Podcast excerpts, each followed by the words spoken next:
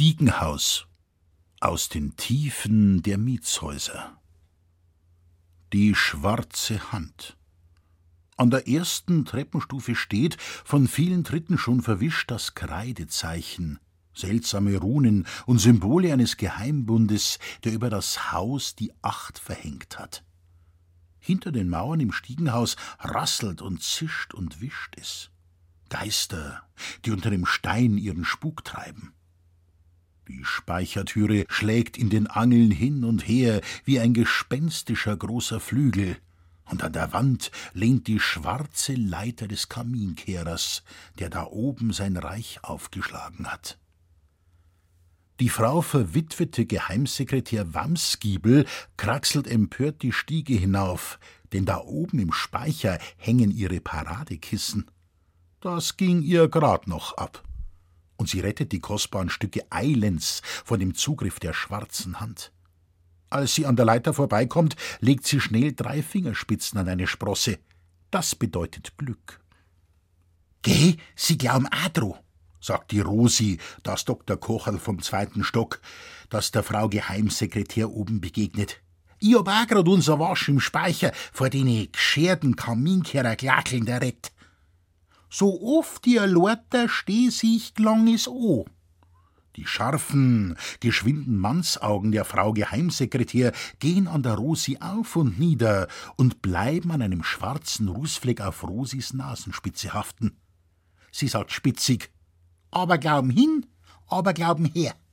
Die einer langert Lorter o und die anderen ein Kaminkehrer. Da, an der Nasenspitzen haben sie einer voll Ruß gemacht, Fräulein Rosi. Und die Frau Geheimsekretär steigt mit ihrem Paradekissen unterm Arm majestätisch, ernst und sittenstreng zu wie Moses mit den Gesetzestafeln. Die Frau Geheimsekretär ist das Hausauge.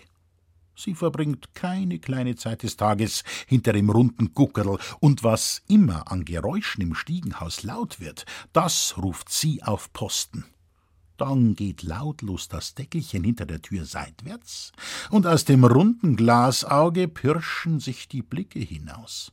Gasmann und Monteur, Hausierer und Bettler, Zettelverteiler und Briefträger, Zeitungsfrau und Köchin, wer immer vorbeikommt, wird länger oder kürzer bestrahlt. Manchmal öffnet sich der Türspalt. Psst, psst, die Frau Geheimsekretär lotst den Telegrafenboten heran.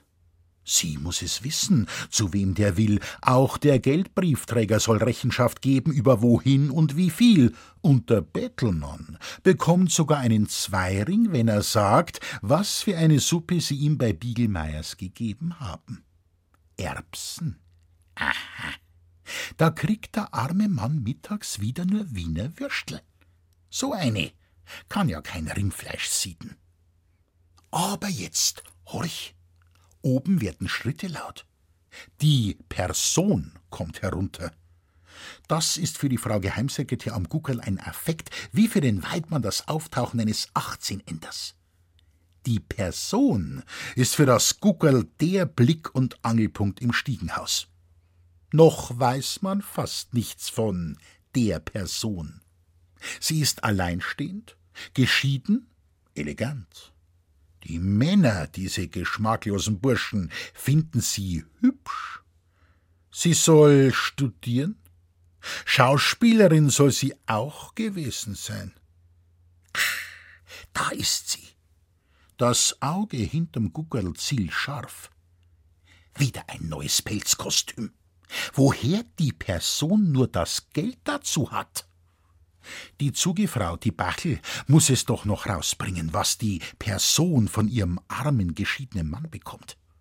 Gestern ist sie um neun Uhr weg und erst nachmittags um vier Uhr heimgekommen. Und Rosen hat sie dann dabei gehabt. Die und Medizin studieren. Von so einer Person ließe sich die Frau Wamsgimbel nicht einmal in den Hals schauen. Jetzt ist sie schon die Treppe hinunter. Die Frau Geheimsekretär öffnet die Tür zu einem schmalen Spalt und schnuppert ins Treppenhaus. Natürlich wieder ein ganz ausgeschammtes Parfüm. So eine Person weiß ja, auf was die Männer fliegen. Nur fest eintröpfeln. Eine Schand ist's in so einem soliden Haus. Die Frau Geheimsekretär wird heute Nachmittag um vier Uhr wieder auf Posten sein. Das Glasauge in der Tür schließt sich für drei Minuten, nur so lang, bis Makaroni im Tiegel umgewendet sind. Dann ist das Stiegenhaus wieder von seinem Horchposten besetzt. Kinder haben in der Schule ein Stückchen Kreide mitgehen lassen. Jetzt steht unten im Flur quer über die Wand geschrieben: Der Biegelmeier Schorsch ist ein Aff. Ich Esel muss alles lesen. Auch Mandel und Häuseln sind daneben gemalt. Die Hausmeisterin hat den Schloderer Buben stark im Verdacht. Denselben, der immer übers Geländer rutscht, der im Hausgang Raketen und Frösche abbrennt und den Kitt von den neu eingeglasten Fenstern kratzt. Der Wischen, wenn ihn halt einmal durch den Sauburm, seine Bratzen schlag ich ihm weg. So einer bringt einen unter die Erden. Aber war ja ein Wunder, wenn von so einer Bagage was Gescheites kümmert. Die Frau Schloderer hat das harte Wort Bagage durch einen der hundert Ratsch- und Tratschkanäle des Hauses angeschwemmt erhalten. Deshalb findet auf dem dritten Treppenabsatz ein Meinungsaustausch statt. Schloderer kontra Hausmeister. Gehen wir noch lang kein Bagage ob sie über den ihre Hausmeisterlarve. Schauen's bloß auf einer Anne auf, über die folgt man auf die Nacht im Hausgang über, wenn's mit dem ihrigen in der Ecke rumpussiert. Mei Maxi, tut keiner fliegen was an. Den ich noch einmal einer Maxi. Mit dem können noch was da leben, dass der auf Numero sicher aufgekommen ist. Also ich als Gschwerl im Haus gehört. Sepp, Sepp, komm raus. Gschwerl, sagt der Schlampen zu uns. Ganz leise geht bei Frau Geheimsekretär Wamskiebel die Tür in den Angeln und das linke Ohr richtet sich feinschmeckerisch eine Treppe aufwärts. Der Zettelverteiler im dünnen Sommerüberzieher hält in klammen, blau gefrorenen Fingern sein Paket Reklamebögen. Trepp auf, trepp ab. Von Briefkasten zu Briefkasten legt er den Hausfrauen die Empfehlung des Waschmittels. Da in der Fensternische sitzt ein alter Bettler und löffelt dicke Brocken aus der dampfenden Suppe heraus. Die Augen des Zettelverteilers gehen für eine Sekunde hinter den Brillengläsern verlangend nach dem vollen Teller. Vorbei. Er, der sich von Tag zu Tag sein Leben und Studium erkämpfen muss, darf nicht daran denken in einer Fensternische im Stiegenhaus, nicht daran denken. Am Abend, wenn das Tor geschlossen ist, das Stiegenhaus im Dunkel liegt, stehen groß und gruselig die Schatten der Fensterkreuze an den Wänden. Da knacken Dielen und ächzt die Wasserleitung. Der Heimkehrer drückt auf den Knopf, der Licht machen soll, aber vergeblich. Denn von selbst richtet sich eine kaputte Treppenhauslichtleitung nie wieder ein. Wunder geschehen nicht mehr. So tastet sich Fräulein Lina, ein ängstliches Mädchen vom vierten Stock, am Geländer empor.